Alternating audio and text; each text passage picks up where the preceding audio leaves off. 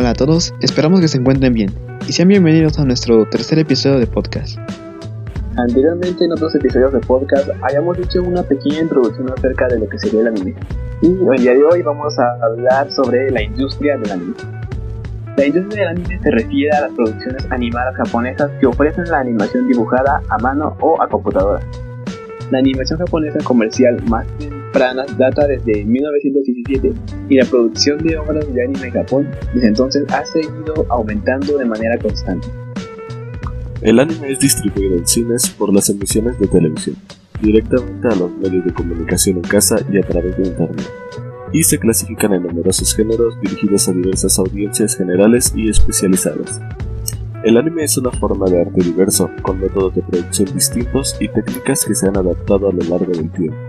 En respuesta a las tecnologías emergentes, la producción del anime se centra menos en la animación de movimiento y más en el realismo de los ajustes, así como el uso de efectos de cámara, incluyendo panning, zoom y tomas de ángulo. La industria del anime consta de más de 430 estudios de producción, incluyendo grandes nombres como Studio Ghibli, Gainax y Toei Animation. Esta última yo la conozco eh, principalmente porque de ahí sacaron Dragon Ball Super.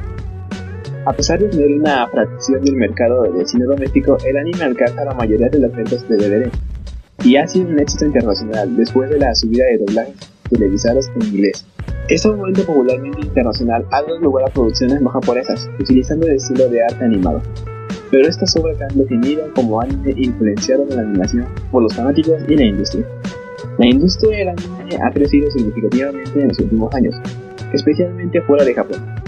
Se ha propagado rápidamente por todo el mundo, resultando en un aumento en la concesión de licencias de varias series, películas y obras, aumentando con frecuencia a través de múltiples regiones.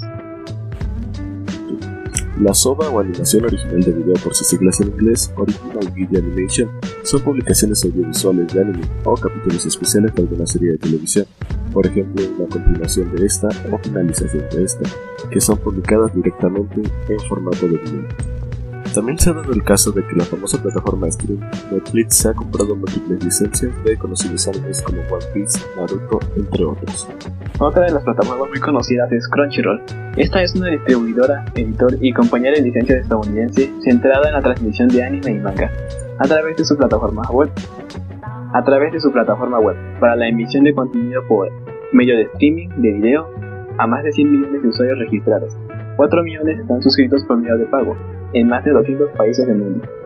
Crunchyroll ofrece variedades de series de anime, dramas asiáticos y títulos de manga como Crunchyroll Manga, aunque no toda la programación está disponible en todo el mundo, debido a restricciones de licencia. En mi caso, eh, yo he utilizado esta distribuidora para ver algunos. No he comprado ninguna suscripción aquí. Los animes que he visto son los que tienen pues para los usuarios de forma gratuita. Y pues debo decir que a pesar de que sus anuncios son muy largos, claro está, ya que eso les ayuda un poco a sustentarse, considero que deberían mejorar un poco la calidad de las opciones del menú de su, de su sitio web, ya que puede llegar a confundirse entre las opciones que hay.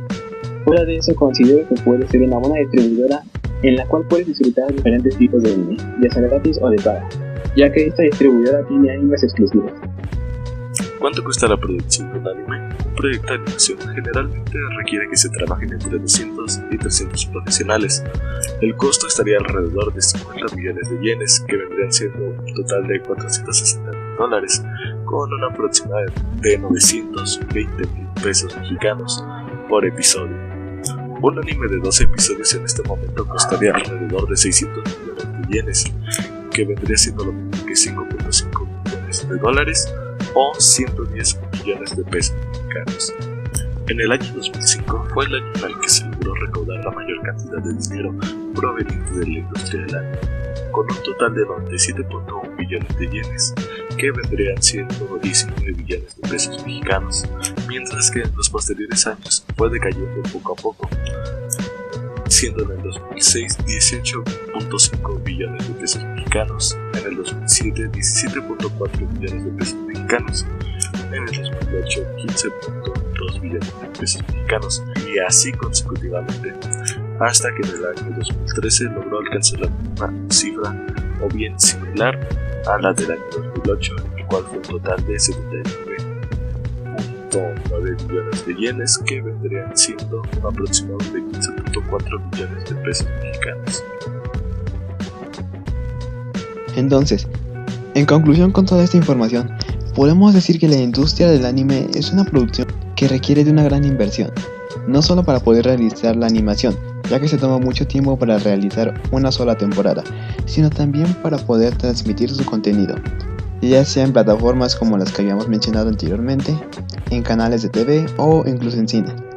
Pero es cierto que si la aceptación del público es buena, tiene una gran remuneración mucho mayor, que terminaría beneficiando a todos, desde el público, el que continuaría en el anime, hasta a las personas que trabajaron en la realización de este. Y con esto concluimos nuestro tercer episodio de podcast. Esperemos que les haya gustado y se la hayan pasado bien. Hasta luego. Hasta la próxima.